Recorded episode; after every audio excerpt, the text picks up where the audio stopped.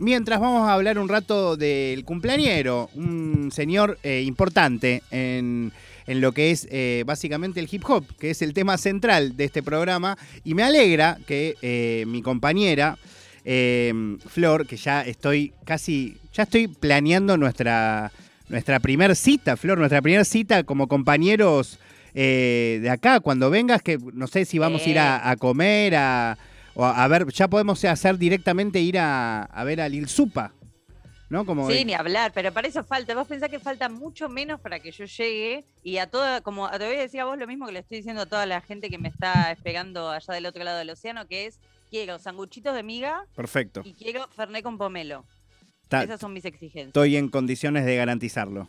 Perfecto, entonces estamos todo, todo, en orden. También las entradas para ver a Supa, ¿eh? eh eso... Esa ya la tengo, esa ya, la, tengo. ¿Pero por qué la compraste? Porque, escuchame una cosa, vos sabés lo que es el terror de estar viendo la agenda de Buenos Aires avanzar y yo todavía estar acá. Yo creo que fui la primera, si no la, como mucho la quinta persona que compró una entrada eh, para ver a Lil Supa porque estaba ahí, tenía todas las alarmas prendidas, todas las alertas, todo nada, es el sufrimiento, no puedo yo así. Te entiendo, pero era innecesario, ¿eh? Era innecesario. Bueno, yo hago muchas cosas innecesarias. Eh, bueno, Flor, eh, como decía, me encanta que hayas eh, adoptado básicamente vos el rol protagónico de hablar de lo importante en este programa, de, ser básicamente el otro día, no sé, para, para, no sé si escuchaste la entrevista que me hicieron en el programa de Seba de Caro, eh, y que hablé de Flor y decía, una persona mucho más inteligente que yo. Eh, me encanta presentarte así. Yo siento que vos, vos me vendés muy caro. No, no. Vos sos, vos sos la línea editorial de, este programa, Flor. La línea dura soy yo. Total. La línea dura, la línea editorial. Y me la alegra. Transigencia de Nirvana Verbal. que hayas elegido hablar de Kendrick, porque mm, a la vez también, el otro día también hablaba de eso, como yo siento que soy una generación previa a que surja Kendrick y que también por eso, si bien yo puedo conectar con su música y entender de una forma racional ¿no? y conceptual, ideológica, incluso la importancia de él, creo que eh, eh, personas que son un poco más chicas que yo, eh, como es tu caso, sos mucho más chica que yo, que tenés 45 años menos, siento que, que, está buenísimo también que lo aborden desde ese lugar de ser completamente Em, eso, de haber eh, un poco, ser, no te digo la misma generación que él, pero sí haber visto y todos sus lanzamientos de cero, como eso, ¿no? El nacimiento y, y cómo se fue generando un verdadero mito y hito dentro de nuestro hip hop.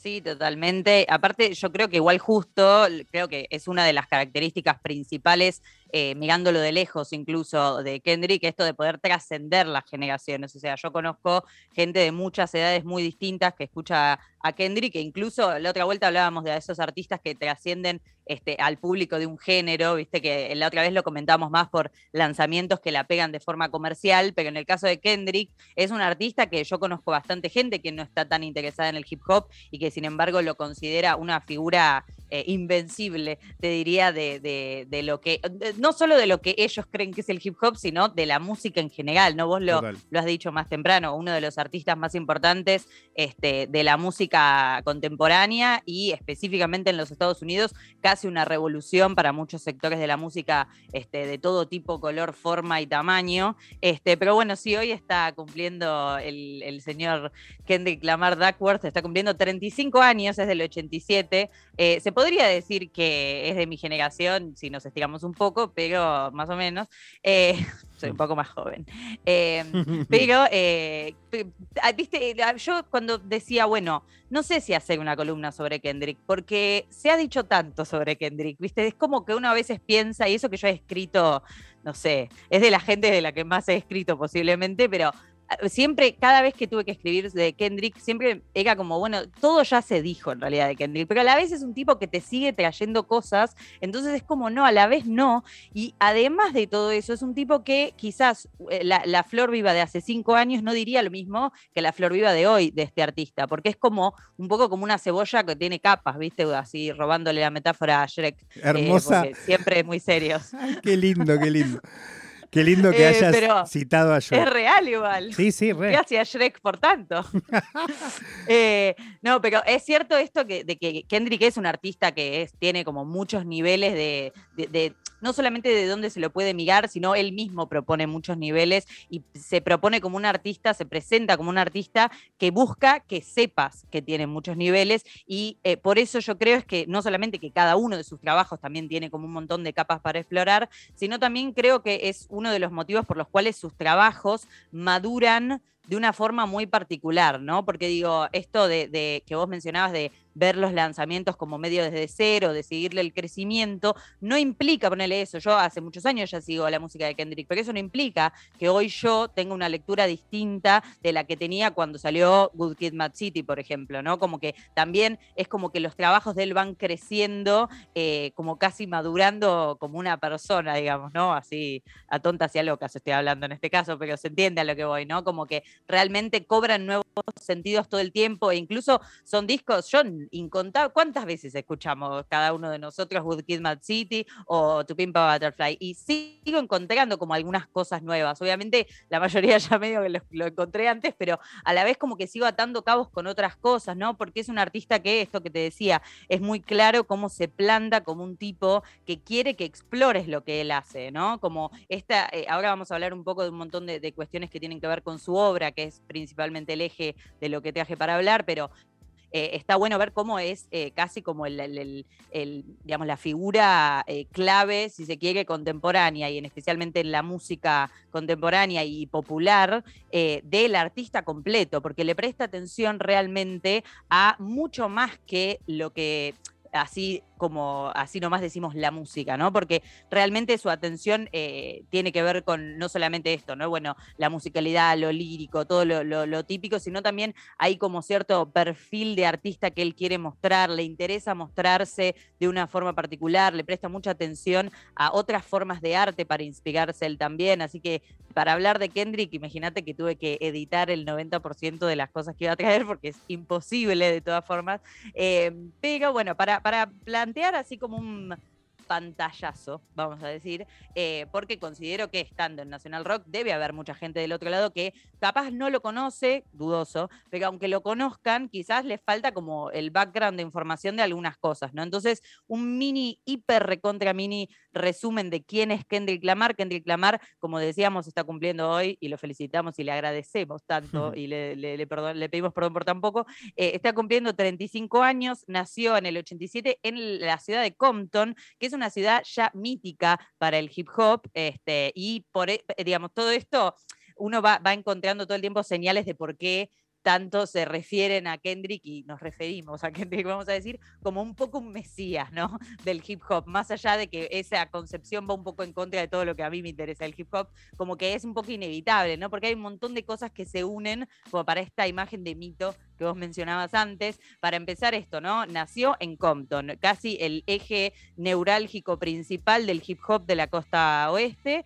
Eh, ya para empezar, o sea, eso, ¿no? Como el lugar de nacimiento, también incluso el nombre no sé si mucha gente sabe esto, calculo que bastante gente sí ya lo sabe, pero su nombre, Kendrick, está tomado de eh, uno de los integrantes de The Temptations, una de las bandas más importantes de la música, este, de, te diría, eh, incluso yo creo que es de, la más, de las más importantes, si vamos de entre los 50 hasta los 70, yo creo que The Temptations es inesquivable para escuchar este, en ese sentido. Fueron los primeros bueno, Boys.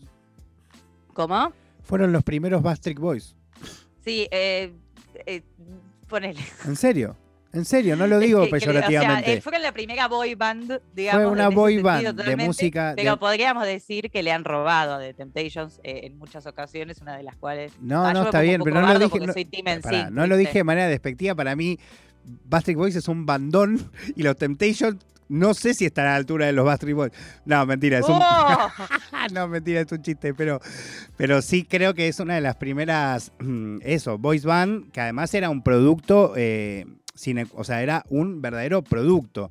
No es que eran... Es de lo que hablamos cuando hablamos del pop pensado, ¿no? del pop de fórmula. Bueno, ellos, claro, eso, el, es el verdadero pop de fórmula. Claro, exactamente. Yo me pasa que, viste, como buena niña de los 90, em, soy muy team en sync porque viví mucho esa grieta. Disculpame, yo me escuchaste eh, en el programa pasado decir que yo soy fanático de Justin Timberlake. Claramente yo soy team en sync, pero igual no. Carter, a casa. pero no puedo dejar de desconocer que Bastric Boys es un bandón. O sea, Ain't That, eh, no, no, no, o sea, miles de canciones puedo nombrar de, de los Backstreet que me, me cantaría todas ahora. Pero bueno, sigamos con Kendrick. Total. Eh, aprovecho ya que estamos, porque me pintó, a recomendar el video de Navaja Crimen que habla de la rivalidad entre NSYNC y los Backstreet Boys y por qué. Y cuál es mejor y por qué. Me parece espectacular. Lo vi, lo, vi, lo vi. Es buenísimo, buenísimo. Sí, es muy bueno. Bueno, volviendo a lo que nos compete, porque acá nos fuimos por las ramas fuertes. Mirá que nos vamos por las ramas. sí, sí, sí. Eh, fuerte. Pero bueno, volviendo a, Kendrick, Kendrick, como decíamos, nació en Compton y creció en Compton, a pesar de que sus padres eran originalmente de Chicago. Eh, y tenemos que esto, ¿no? Eh, hacer como una, un subrayado ahí en de qué se trata nacer en Compton, ¿no? Porque obviamente desde acá conocemos toda la, la mística hip hopera que rodea Compton, pero estamos hablando de un pibe que naciendo en el 87 creció durante los 90 en Compton, una época que no solamente se distingue en lo cultural por todo lo, que surgió en términos de rap ahí, de otro tipo de música también, sino también estamos hablando de un espacio, eh, de, una ciudad y de, un, cúmulo de condados ahí en el estado de California que se caracterizaban por muchísima violencia, violencia de muchísimos tipos. Entonces, que tenemos que pensar que él creció en ese contexto como para incluso entender por qué, cómo y de qué forma piensa y escribe Kendrick Lamar, ¿no? Este, eh, es un, espacio en el, lugar, un tiempo-espacio, un ¿cómo es que dicen los físicos? Un espacio-tiempo, un espacio-tiempo de mucha opresión y violencia. A eso me quería referir, ¿no? Particularmente. Em, y como hito de su infancia, algo que siempre me parece a mí y a muchísimas personas como muy interesante, es que su padre, que eh, no está tan presente en las narrativas sobre su vida, em, eh, a comparación de su madre, por ejemplo, que, tiene un papel protagónico y, que él siempre menciona, su padre este, lo llevó cuando él tenía ocho años al set de grabación del video California Love de Tupac. Y él eh, cuenta eso como un, momento muy importante, ¿no? Para su infancia, porque imagínate, o sea, estamos hablando de hoy, uno de los raperos más importantes, si no el rapero más importante de la actualidad, que tuvo una, chance casi por casualidad de estar eh, en el set de grabación de no solamente de un video de Tupac, sino de California Love, o sea, uno de los hitazos más importantes de, Tupac, este, así que un hito de su infancia para tener en cuenta. Una canción que está sampleada en Dancecrypt y que nadie dice eso. No sé por qué. O, es cierto, lo, dicen, pero es como que está. Eh, claro, sí, es como que solo se amplió a eh, eh, que está culo Marvin Gaye. ¿no? Pero también hay una parte muy chiquitita de California Low que es un bando, que es nada, es alta aparte Todo, todo, el tema tiene una vibe súper costa oeste, innegable todo el tiempo. Sí, sí. es difícil, sí, de, de, no ver ni oír. Em, pero bueno, el debut el debut musical de Kendrick fue en el 2000 el debut musical, estamos hablando, por supuesto, en términos de grabación discográfica, porque por supuesto que todo esto se venía gestando desde antes, eh, cuando él tenía meramente unos 16 pequeños años, y ya ahí grabó su primer mixtape, que fue el que llamó un poco la atención de la escena hip hop de ese momento, eh, localmente en California, pero específicamente en Compton, que, como decíamos, un lugar muy importante para el rap en términos generales, ya con el seudónimo K-Dot, que es un seudónimo por el cual algunos a veces le siguen llamando cariñosamente más que en términos profesionales, este, desde el periodismo, ponele. Em, pero a partir de ese mixtape fue que logró grabar con la, eh, discográfica que, independiente que nació ese mismo año con Top Dog Entertainment, TDE para los íntimos, em, que eh, fue lo que, eh, digamos, como que empezó a darle un reconocimiento incluso a nivel de nombre, ¿no? En ese momento empezó a colaborar con diferentes artistas de la costa oeste, cada vez más importantes, luego comenzó a colaborar colaborar con artistas de otros lados, pero recordemos que en esa etapa empezó a colaborar con artistas de la talla de The Game, no estamos hablando de artistas que son locales y que no conocemos o cosas del estilo. Eh, y a partir de todas esas colaboraciones fue que empezó a crecer, este, obviamente estoy metiendo un fast forward inmenso porque claramente lo que interesa discutir para no, pues si no, eh, vamos a Wikipedia, ¿no? Pero bueno, para hacer un pequeño resumen acá. Eh, y a partir de ese momento eso, ¿no? Como tuvo un ascenso bastante meteórico, que la realidad es que tuvo como golpes muy específicos que fueron los que le empezaron como a subir de nivel muy de golpe en términos de visibilidad, ¿no? Porque la realidad es que obviamente en términos de nivel hubo un crecimiento muy importante, pero a la vez lo que terminó haciendo que llegue a nosotros al día de la fecha fue que eso, ¿no? Que se le empezó a dar reconocimiento, incluso formando parte y sin dejar de formar parte de una discográfica independiente, a pesar de obviamente asociaciones con otras discográficas más eh, importantes que eh, tenían de, lanzamiento satelital lo de TDI. Pero bueno, para repasar un poco la discografía de Kendrick oficial, estamos hablando de eh, seis discos de estudio, estamos hablando de Overly Dedicated, que es un disco que por algún motivo la gente no menciona tanto, a mí me parece un disco increíble y especialmente para ser del 2010.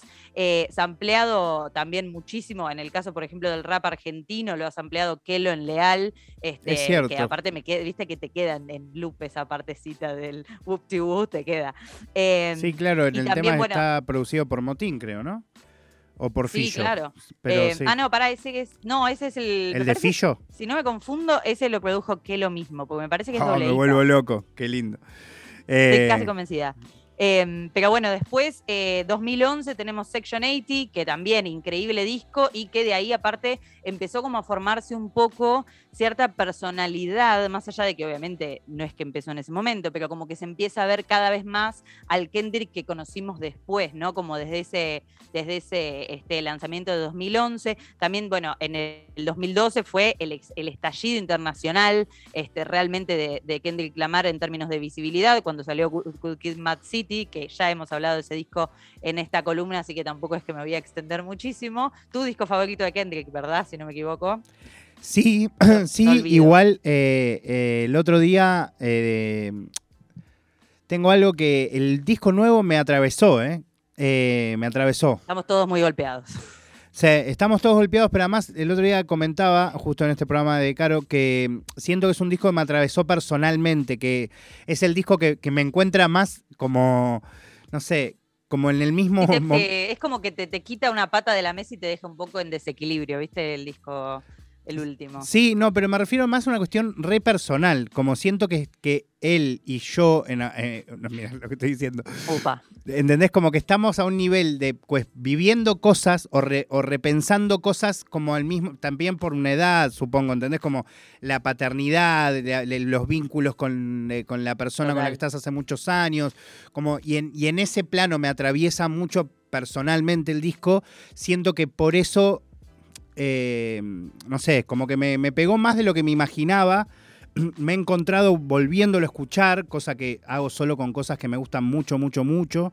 Em, y después, digamos, saliendo y yendo al análisis quizás más, eh, digo, Tu Pimpa Butterfly creo que está por encima, que es una obra conceptual increíble y que a la vez eh, es como una especie de homenaje a momentos de los que vos también ya has hablado en estas columnas muy importantes de la historia del hip hop. Eh, pero bueno, personalmente creo que ambos discos, por cuestiones re de mi vida, creo que pondría primero, ahora creo que pongo al último, Fuertes declaraciones de Facundo y, y después lo pongo a Woodkid Mad City. Pero está bien, está bien. No, no, cuestiones personales, ¿no? Y sí, si, si, hay algo de cómo recibimos la música que está poco valorado es lo personal, cómo nos atraviesa. Así que vos sabés que yo de eso soy este súper eh, hincha, así que sí, por favor. Después de Good Kid Mad City, estamos hablando ya del 2015, aunque iba a salir en 2014, yo me acuerdo muy bien de esa espera. 2015 eh, salió Tu Pimpa Butterfly para este, convertirse en mi disco favorito de Kendrick, eh, lo voy a decir cada vez que pueda. Y 2017 tenemos Damn, que hasta la fecha del de, eh, nuevo lanzamiento de ahora en 2022, estábamos hablando del último disco de Kendrick, que fue el disco que recibió el Pulitzer, este, que eh, es el, digamos, en términos de, de, mm, valoración de gente por fuera de la comunidad de hip hop que te mencionaba antes, yo creo que es eh, casi el highlight, digamos, ¿no? Como realmente este, siendo valorado por gente muy elitista, gente muy anti música popular. Obviamente estamos hablando de opiniones personales, como siempre el tirapiedrismo es un poco mi forma de vivir, pero eh, estamos hablando de los Pulitzer que, les cuesta mucho premiar algo que no salga de ciertos sectores sociales. Eh, entonces es como cierta mini, va, mini nada, cierta revolución en algunos sentidos también este, para, para esa institución, para Kendrick, para la música estadounidense, para un montón de, gente.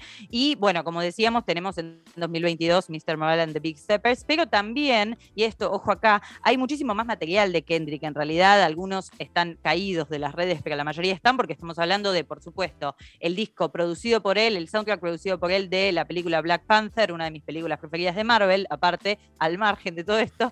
Eh, y también estamos hablando de un total de ocho mixtapes. Em, que, realmente hay algunos que son bastante increíbles y que se pueden encontrar en YouTube de forma un poco bajo la alfombra, pero hay, hay cosas también para, poder explorar, así que realmente tiene como una carrera muy extensa para, resumir tan brevemente, pero como para tener en cuenta este, de quién estamos hablando cuando hablamos de Kendrick Lamar.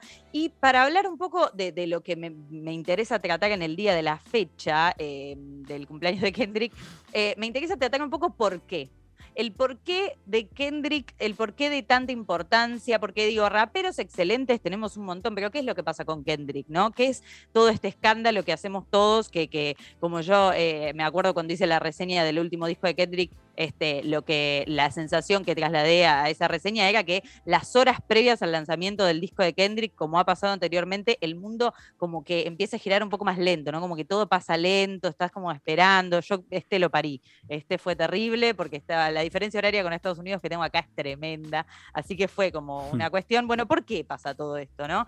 Este, y es, me parece es hermoso lo que estás este diciendo. Yo la verdad que no había leído la nota y es cierto. Eh, incluso después también, ¿no? Eh, como, como que empieza también a, ir lento. ¿Está muy feo el mate? No, me traje un ayer.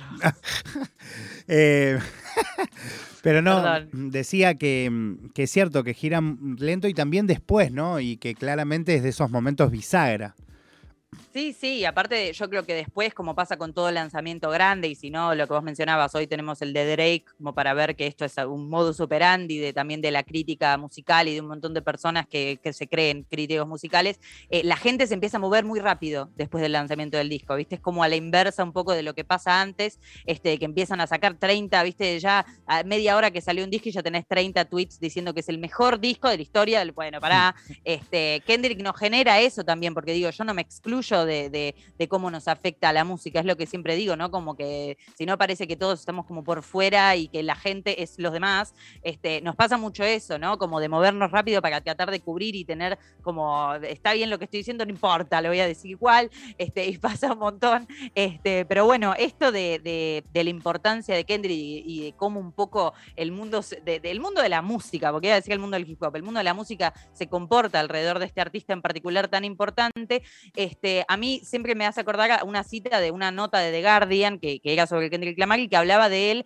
haciendo un paralelismo con el discurso del Estado de la Unión, que vendría a ser el equivalente en los Estados Unidos a, viste, el discurso que da a principio de año el presidente de la Nación en el Congreso de la Nación Argentina, viste ese discurso que es como el estado de situación, que es un discurso al que todas las fuerzas políticas le prestan atención, que es una especie de como de, briefing de, lo, de cómo está eh, en este momento la nación parada frente al resto de los estados. Bueno, el equivalente a los Estados Unidos fue este, este paralelismo que, hizo entre el presidente de los Estados Unidos y Kendrick Lamar de Guardian. No estamos hablando de Pichuchu Magazine. Este, y me parece muy importante, ¿no? Porque más allá de que este, The Guardian, un diario tan importante, haga tal paralelismo este, y todo lo que eso implica para, para esto que te decía, la lectura del mundo sobre lo que es Kendrick Lamar, este, me parece interesante porque es cierto, y es algo que, me, es como el eje de lo que voy a desarrollar ahora, este, es, es cierto esto de que un poco Kendrick con su pero eh, imposible poder de síntesis sobre lo que sucede adentro de sí mismo y adentro de las personas y en términos sociales, con ese poder de síntesis tan, tan lúcido que tiene, lo que hace es un poco eso, ¿no? Como que trae como una especie de, presentación de un trabajo este, que sabe, eh, lo sabe él y lo sabemos todos, que va a influenciar, que un poco nos interesa saber dónde está parada la escena del hip hop, dónde está parada la costa oeste, dónde está parado Kendrick Lamar, como que es un poco esa situación. Y eso, por supuesto, tiene un montón de cuestiones positivas que tienen que ver con el éxito y demás, pero también un poco una, cantidad muy grande de cuestiones negativas que tienen que ver con el éxito y un montón de cosas, ¿no? Y es algo que Kendrick agarra como toro por las astas, cada vez más fuerte, este, si uno va siguiendo sus lanzamientos, especialmente en este último, este, que es donde obviamente más me voy a detener, no a modo de, reseña, sino a modo de, quizás el punto actual, el presente, en, el crecimiento de lo que es Kendrick Lamar, pero este, me parece muy interesante tener en cuenta que em, cada lanzamiento de Kendrick, si uno se lo pone a pensar, golpea de una manera distinta este, eh, la escena de hip hop. Y no me refiero allá al tema del éxito, sino que me refiero a una cuestión de perspectiva artística, ¿no? Si tomamos como referencia, sí, vas a decir algo. No, te quería hacer una pregunta. Em, me, interesa saber eh, cuál es tu interpretación, ¿no? Creo. Mm, de, cómo es que, él se convierte en, este Mesías, ¿no? Porque pasa de ser un gran rapero en Good Kid Mad City a, ¿no? Hay un momento en donde él incluso empieza a comportarse como si cargase sobre sus hombros a su comunidad, al hip hop. Eh, empieza a tomar actitudes determinadas, empieza a alejar de determinadas marcas, eh, empieza a espaciar sus lanzamientos, no sé, como hay un comportamiento de él que a mí me, a la vez, o sea, me parece increíble y a la vez pienso constantemente en cómo, no sé, me, hace acordar mucho a, a, Bob Dylan, ¿viste? A, cómo vivía en un momento Bob Dylan, el hecho de ser la voz de una generación y lo bueno y lo malo que eso representaba y, y cómo él no quería en algún punto, sentía que era contradictorio, un montón de cosas que vivía cotidianamente y, a la vez tener que, estar a la altura de eso que uno mismo representa, que no siempre es exactamente lo que uno quiere representar, no sé, todo un mambo súper pesado, ¿no? Pero me interesa saber en tu interpretación cuándo es que él se convierte en esa persona, ¿no? En, en algo mucho más que un rapa, ¿no? Que un gran rapero.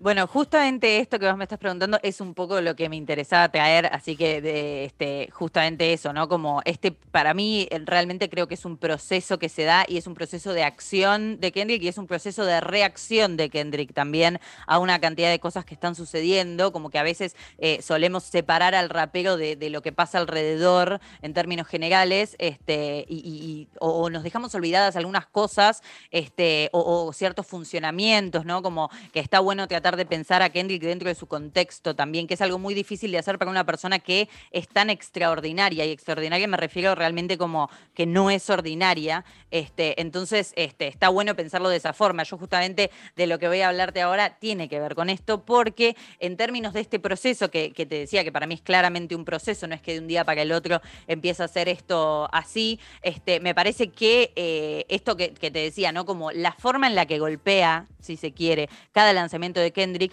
tiene una puntería muy específica, porque yo creo que la, cualidad, o no la, pero una de las mayores cualidades en términos de timing de Kendrick es este poder de síntesis que yo te decía. Es un tipo cuyos trabajos se pegan tanto, no solamente porque son increíbles, sino también porque tienen mucho que ver con cómo, este, cómo nos encontramos como el humor social, si se quiere, de un montón de sectores, específicamente en la cultura hip hop, pero en términos generales también, ¿no? Pensemos en esto, ¿no? Como Good Kid Mad City, To Pimp a Butterfly, eh, Damn y el, disco actual, eh, el, último disco, digamos, Mr. Moral, como que todos, si te fijas, tienen como una relación muy fuerte con lo que pasa. ¿Por qué? Porque algo que, quería resaltar y que me interesaba es que muchas veces se habla de Kendrick como un rapero este, que es como que que, representa este, cierto, que, igual estoy de acuerdo en cierto sentido, ¿no? Pero como que es un rapero muy amigable al oído general, digamos, como viste, hay raperos que quizás son excelentes, pero que solo los escucha la gente que pertenece más al nicho del rap, digamos. Bueno, él es como una persona cuya música es muy amigable a los oídos eh, por fuera de esa comunidad, o que más que comunidad, viste, que de ahora se le dice comunidad cualquier cosa, me mm. refiero como por fuera de la gente que escucha hip hop regularmente y que vive esa cultura de alguna forma, este, más allá de eso, es como que eso a la vez eh, hay pocos raperos en los que convive eso tan bien como en Kendrick, eh, eso con eh, el tema del compromiso con, y ahí mucha gente dice, la política. Que no me parece que sea la palabra perfecta, porque primero que la cantidad de raperos que hay comprometidos con la política en sus, en sus líricas, en su forma de actuar y todo, es bastante amplia.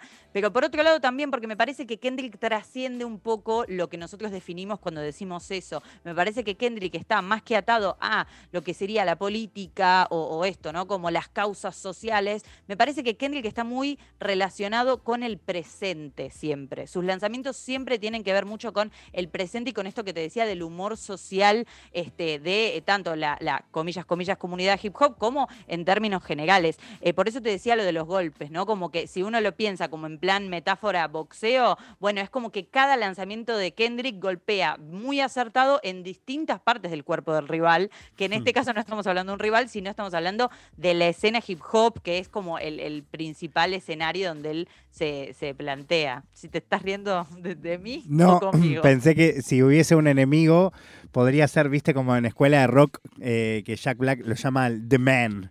¿Viste? ¿Viste? Como que es como un poco eso, como el, que, el capitalismo, el hombre, el sistema. el sistema, el hombre blanco, como todo lo malo, ¿no?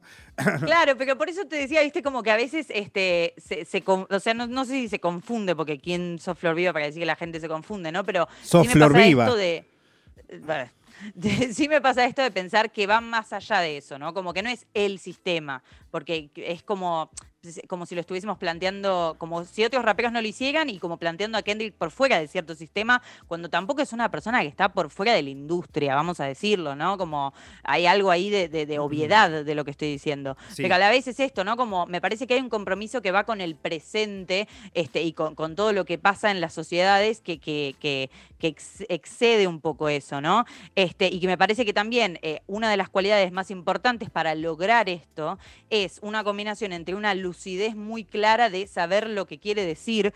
Eh, yo me acuerdo que he escuchado, por ejemplo, a Deformer decir que él no, no va a rapear si no tiene eh, algo para decir. O sea, no que no va a rapear, sino que no va a hacer un lanzamiento realmente.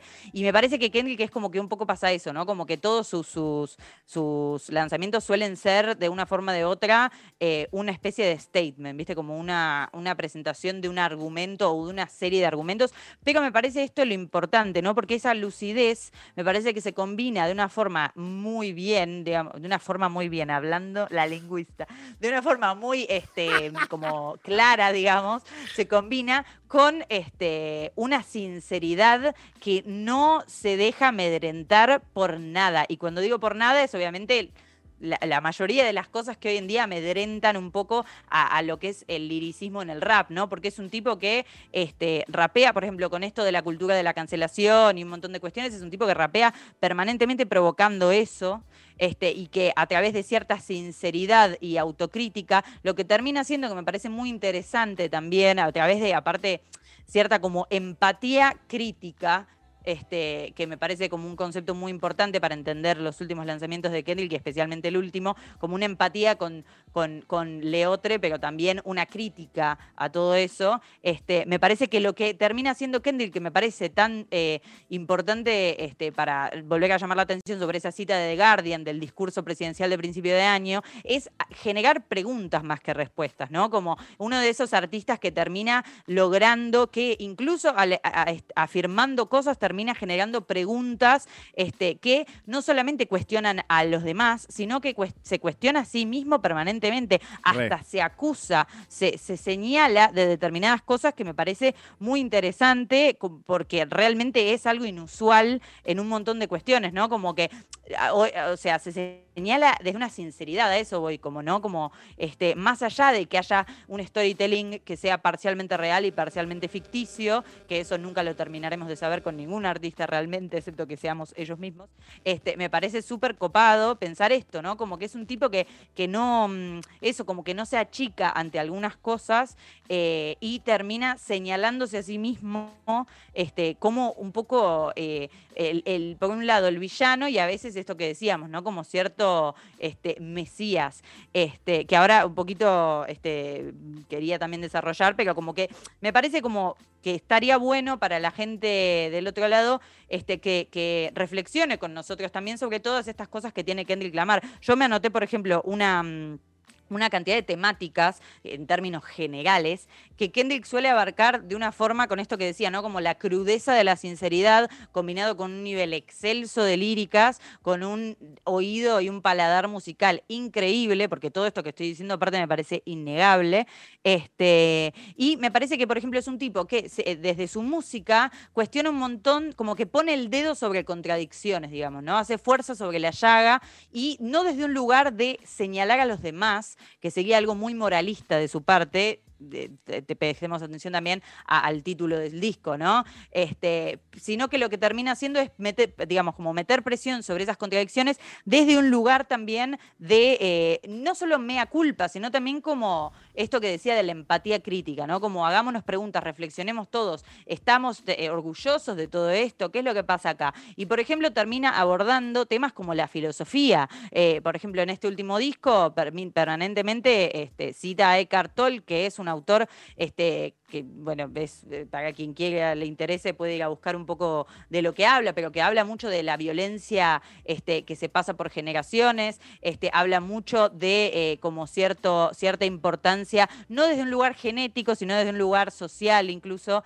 este, de lo que pasa en, en, términos de lo que se traspasa este, de, de padres a hijos permanentemente, ¿no? Más allá de que una esté de acuerdo no con ese filósofo, está bueno tener en cuenta eso, ¿no? De quién habla, como que es un tipo, por eso decía lo de Kendrick de las capas, ¿no? Como que siempre está bueno seguir escarbando para ver de qué se trata tanto. Este, pero también esto, ¿no? Como que termina cuestionando, por ejemplo, a la totalidad de la escena hip hop, incluyéndose a sí mismo, termina este, hablando de eh, tanto la estructura como la superestructura, todo lo socioeconómico del país, pero a la vez termina a veces hablando de cosas que quizás en comparación y a primera escucha pueden parecer banales, pero que no lo son, como este, la valoración de, uno mismo, este, como, la, por ejemplo, algo que aborda este, de manera muy efectiva él, este, y efectiva me refiero este, desde un lugar que, te permite como eh, ver su cosmovisión sobre eh, temas específicos, es esto de los vínculos sexoafectivos, eh, la importancia del sexo en la vida cotidiana de las personas, cómo eso va de la mano con violencia y cómo esa violencia este, tiene que ser también como subrayada, mostrada, señalada desde el punto de vista que querramos, ¿no? Pero como todo eso de, la misma forma, este, ha hablado en, no solamente este último disco, sino en discos anteriores también de todo lo que implica los vínculos familiares, de cómo en la cultura a la que él pertenece, eh, eso tiene una representación quizás distinta a la que, por ejemplo, nosotros tenemos este, de ese tipo de cuestiones. Este, y yo creo que eh, en este proceso en el que vos me preguntabas ponerle lo de en qué momento este, medio que se, se transformó, se plantó como ese Mesías. Está bueno pensar que también con esto del humor social que termina, este, y que quiero aclarar que para mí, yo no lo que estoy diciendo no es que él mide el humor social para escribir, sino que justamente es como una de las cualidades más este, interesantes que tiene, ¿no? Que, que, termina representando un montón a la gente que lo escucha porque sale a hablar de temas que, que, que, le pasan a él y que también están como dando vueltas en la sociedad.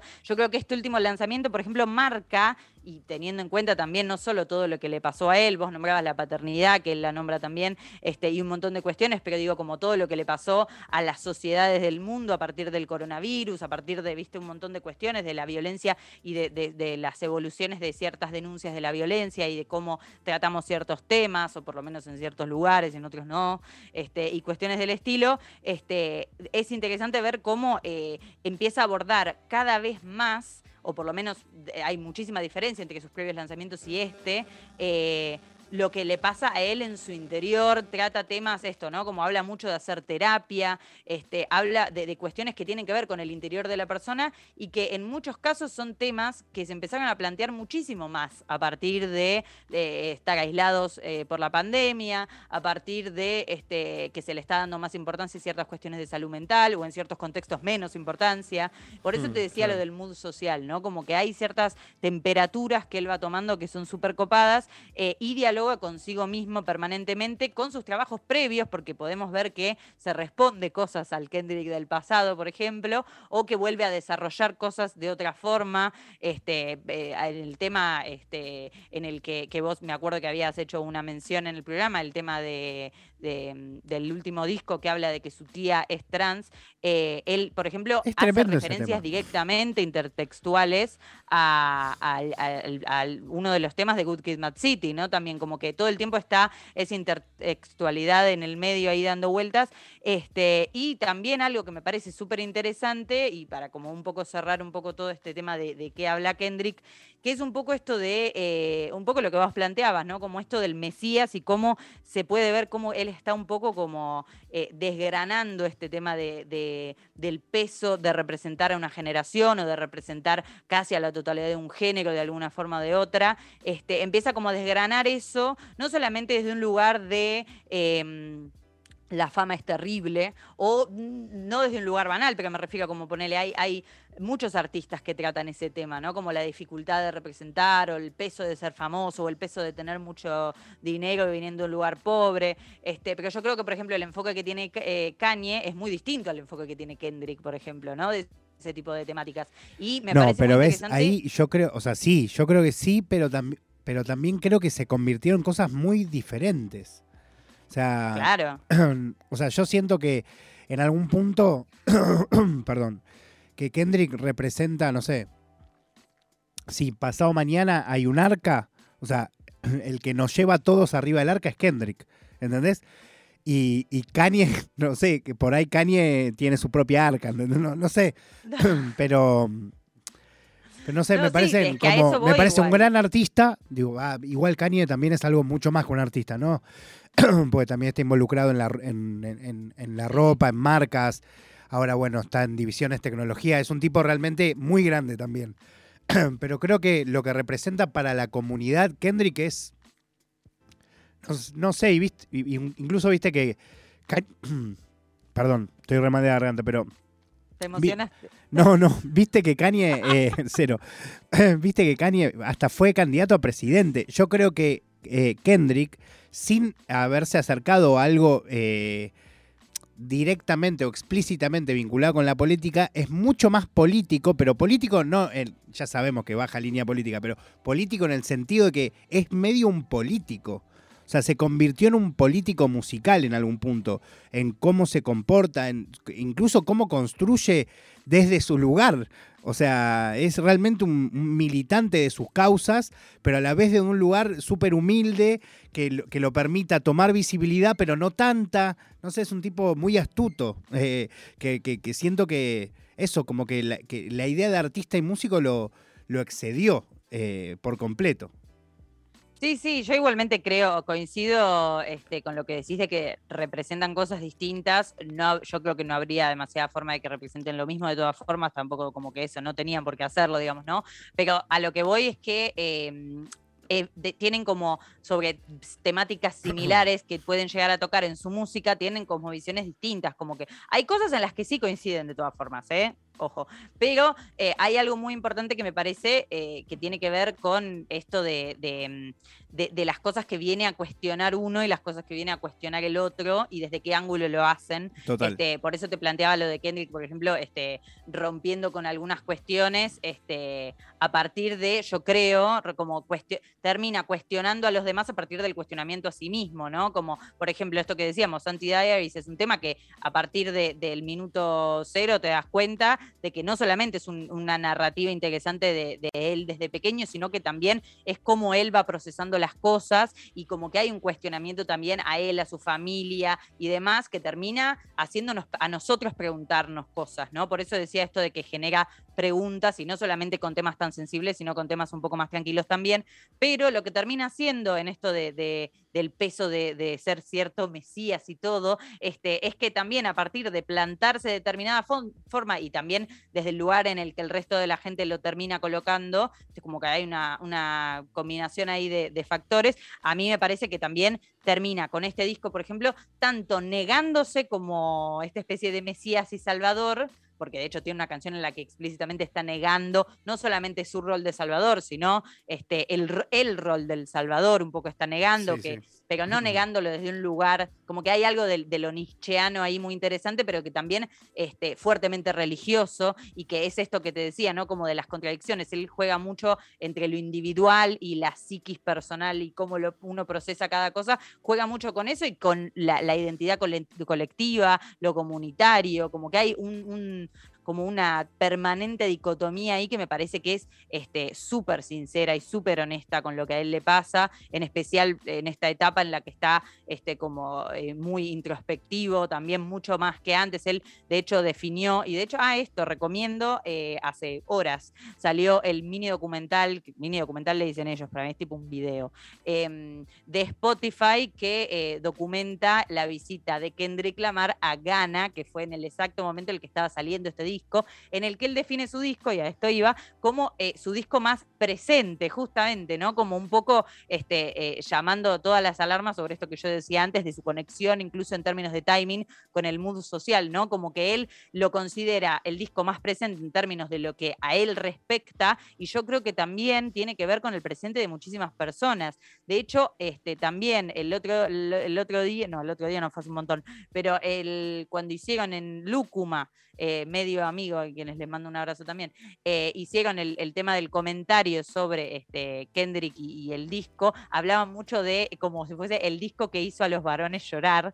y hablan de un montón de cuestiones que tienen que ver con eso, Agus Wiki, así que este, también para que vayan a verlo, pero porque me parece que es esto, ¿no? Como termina siendo un disco que atraviesa en lo personal a muchísimas personas, este, desde lo que vos decías, de identificarse o desde distintos ángulos. A mí, por ejemplo, no me pasó tanto de una cuestión de identificarme, pero sí identificarme con una cantidad enorme de discusiones y debates que él se da consigo mismo y que yo me doy conmigo misma y que creo que le pasa a muchísima gente también, ¿no? Hay algo también de, de, la religión ahí que él suele abarcar, que esta vuelta me parece que lo agarró desde otro lado, porque a la vez de que, eh, por supuesto, reivindica su, su, religión en un montón de cuestiones, también te habla de que esto no hay salvadores, te dice, Tupac está muerto, tenés que pensar vos mismo, hay como un montón de citas que, que explicitan esto muy bien, este, pero bueno, esto, ¿no? Como que en realidad me parece este, un artista completo más allá de las cuestiones por las cuales llamamos artistas completos en general a otras personas, porque me parece que tiene que ver incluso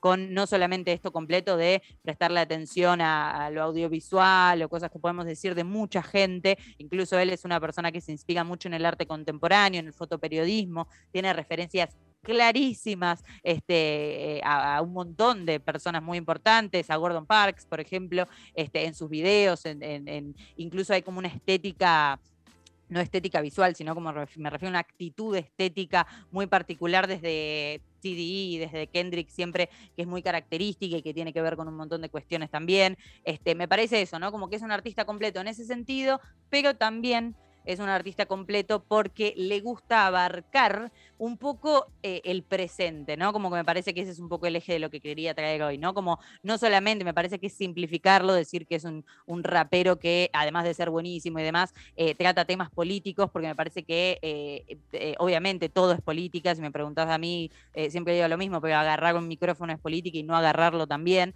Pero de todas formas, me parece que más allá de eso, hay algo interesante en la conexión que me parece que genera Kendrick con su introspección con su reflexión personal y también con lo que está pasando en las mentes de por lo menos las personas que piensan de formas parecidas a las que piensa él este, la vida y el mundo. Y como él mismo dijo, me parece que el eje de todo tiene que ver con entender que la vida es perspectiva, ¿no? Un poco, y que cada uno tiene su, propia perspectiva y que son distintas. Así que como última reflexión, eh, los invito a escuchar el último disco de Kendrick si no lo han hecho, porque me parece muy importante para la vida del planeta la Tierra. Flor, tengo eh, acá la, eh, duda, que es que vamos a escuchar las tres canciones después de, toda esta charla.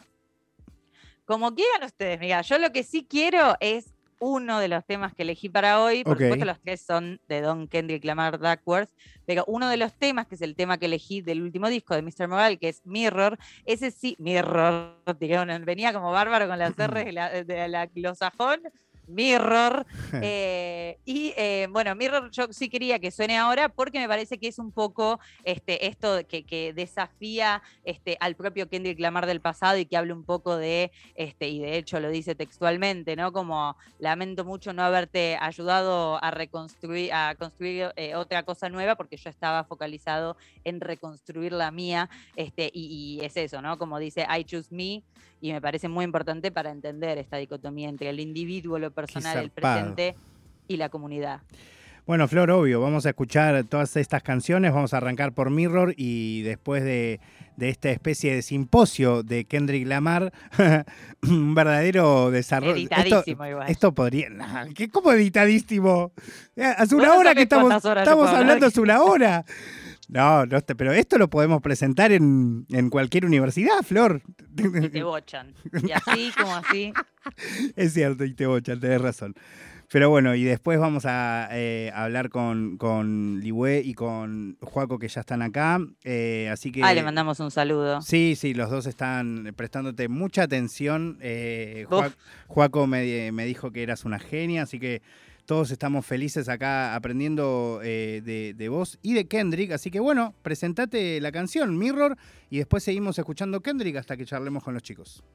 Exacto, comento eso, las tres que traje, Mirror, Backseat Freestyle, que es de eh, Good Kid Mad City, y The Blacker the Berry, que es de Tupimpa Butterfly, para hacer ahí un poco más este, completo todo, pero este, agradezco antes de retirarme a Nacional Rock, a Nirvana Verbal, a Facu, a todo el mundo, les mando ahí un saludo a Liwei y a Juaco, este, y eh, me retiro entonces con Mirror de Kendrick Lamar. I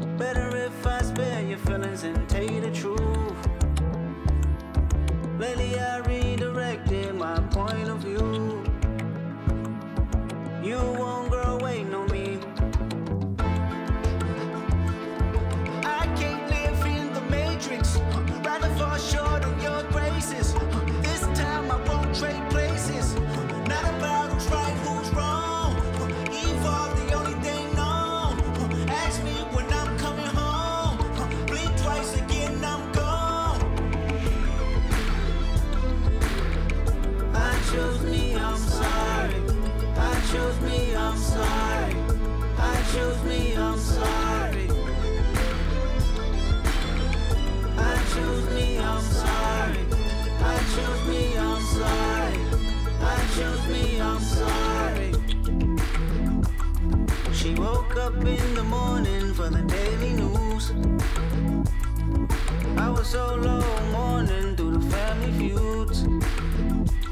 Baby, I told your story and laid down all the rules.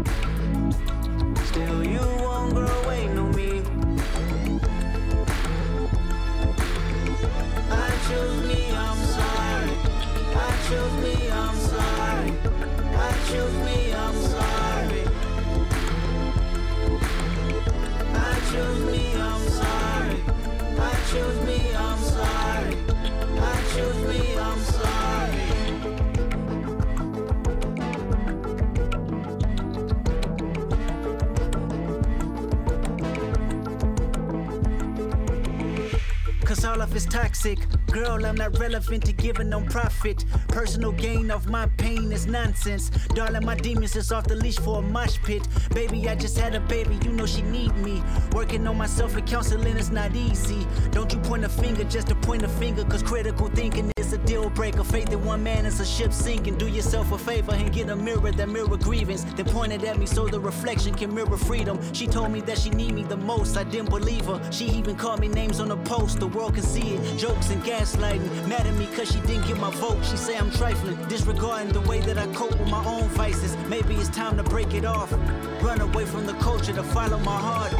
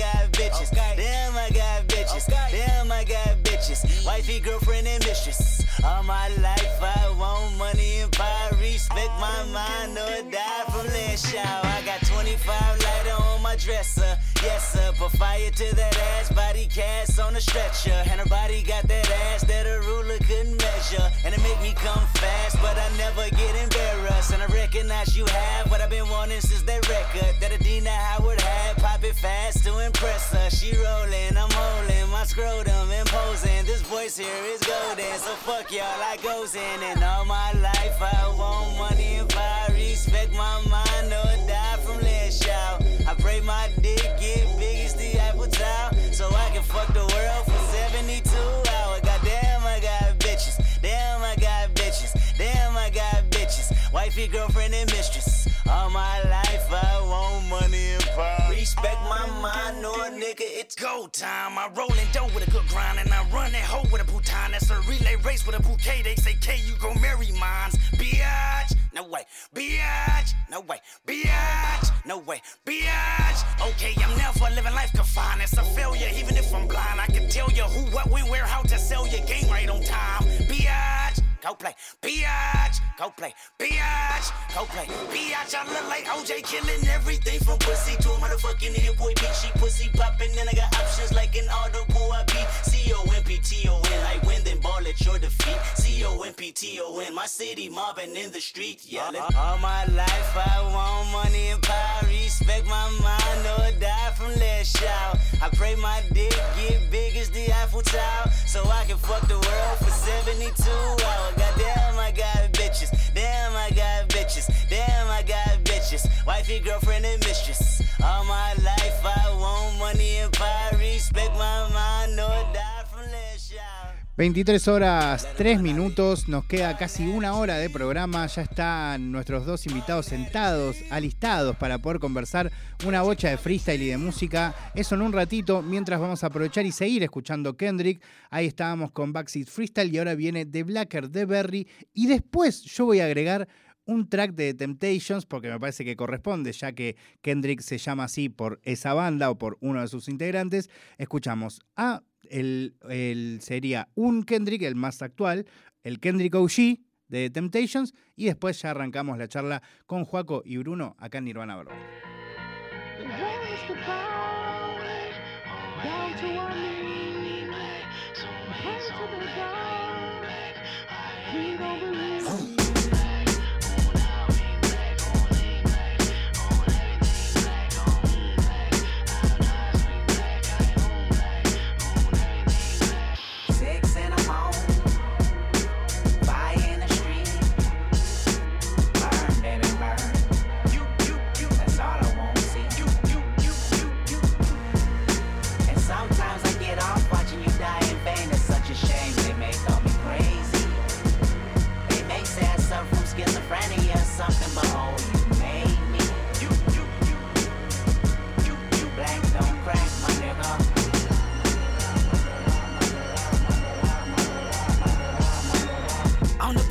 Hypocrite in 2015. Once I finish this, witnesses will convey just what I mean. Been feeling this way since I was 16. Came to my senses. You never liked this anyway. Fuck your friendship, I meant it. I'm African American. I'm African. I'm black as the moon. Heritage of a small village, part of my residence. Came from the bottom of mankind. My hair is nappy, my dick is big, my nose is round and wide. You hate me, don't you? You hate my people. Your plan is to terminate my culture. You're fucking evil. I want you to recognize that I'm a proud monkey. You vandalized my perception, but can't take down from it. And this is more than confession. I mean, I might press the button just so you know my discretion. I'm guarding my feelings. I know that you feel it. You sabotage my community, making a killing. You made me a killer. Emancipation of a real nigga. The blacker the berry, the sweeter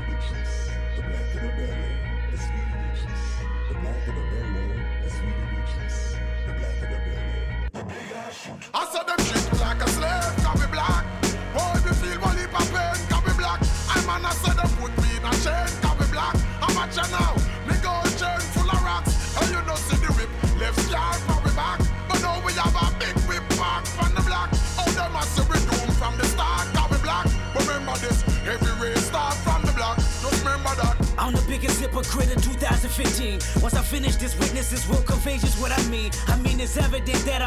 I'm to society. That's what you're telling me. Penitentiary would only hire me. Curse me till I'm dead. Church me with your fake prophesizing that I'ma be just another slave in my head. Institutional lies, manipulation and lies. Reciprocation of freedom only live in your eyes. You hate me, don't you? I know you hate me just as much as you hate yourself. Jealous of my wisdom and cards I dealt. Watching me as I pull up, fill up my tank, then pill out. Muscle cars like pull ups. Show you what these big wheels bout. Ah, black and successful. This black meant to be special. Cat scans on my radar, bitch. How can I help you? How can I tell you I'm making a killing? You made me a killer. Emancipation of a real nigga.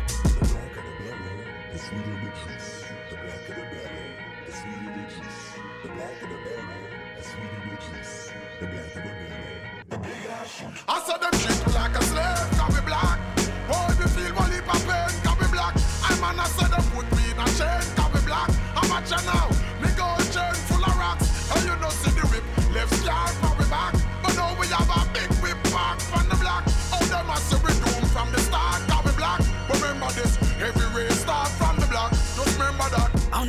hypocrite in 2015. When I finish this, if you listen, then sure you will agree. This plot is bigger than me. It's generational hatred. It's cynicism. It's grimy little justification. I'm African American. I'm African. I'm black as the heart of a fucking Aryan. I'm black as the name of Tyrone and Darius. Excuse my French, but fuck you, no fuck y'all. That's as blunt as it gets. I know you hate me, don't you? You hate my people. I can tell cause it's threats when I see you. I can tell cause your waist deceitful. No, I can tell because you in love with the desert eagle. Thinking maliciously, he get a chain, then you gon' bleed him. It's funny how Zulu and Dosa might go to war. Two tribal armies that wanna build and destroy. Remind me of these Compton Crip gangs that live next door. FIFA with Pyrus, rules, only death settled the score. So no matter how much I say I like to preach with the Panthers, or tell Georgia State Marcus Garvey got all the answers, or try to celebrate February like it's my B-Day, or eat watermelon chicken and Kool-Aid on weekdays, or jump high enough to get Michael Jordan endorsements, or watch B cause urban support is important. So why did I weep when Trayvon Martin was in the street? When gang banging make me kill a nigga blacker than me? Hypocrite.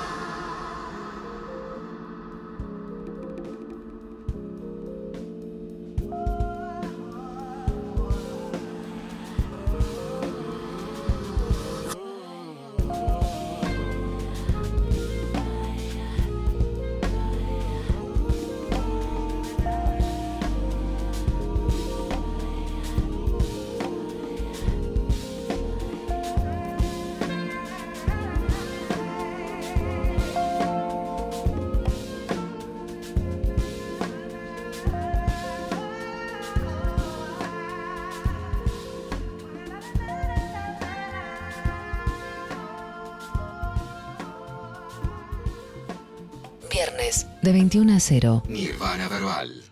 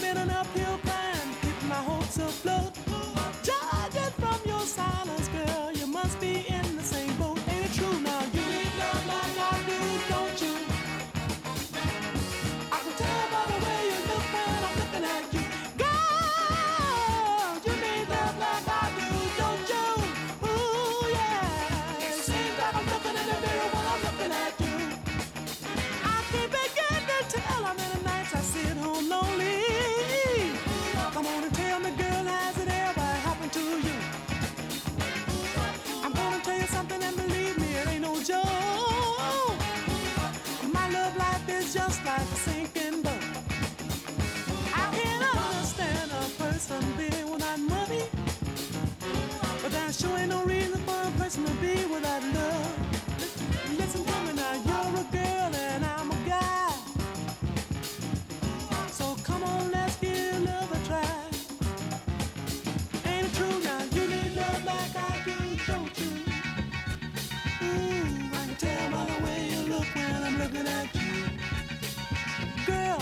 to love.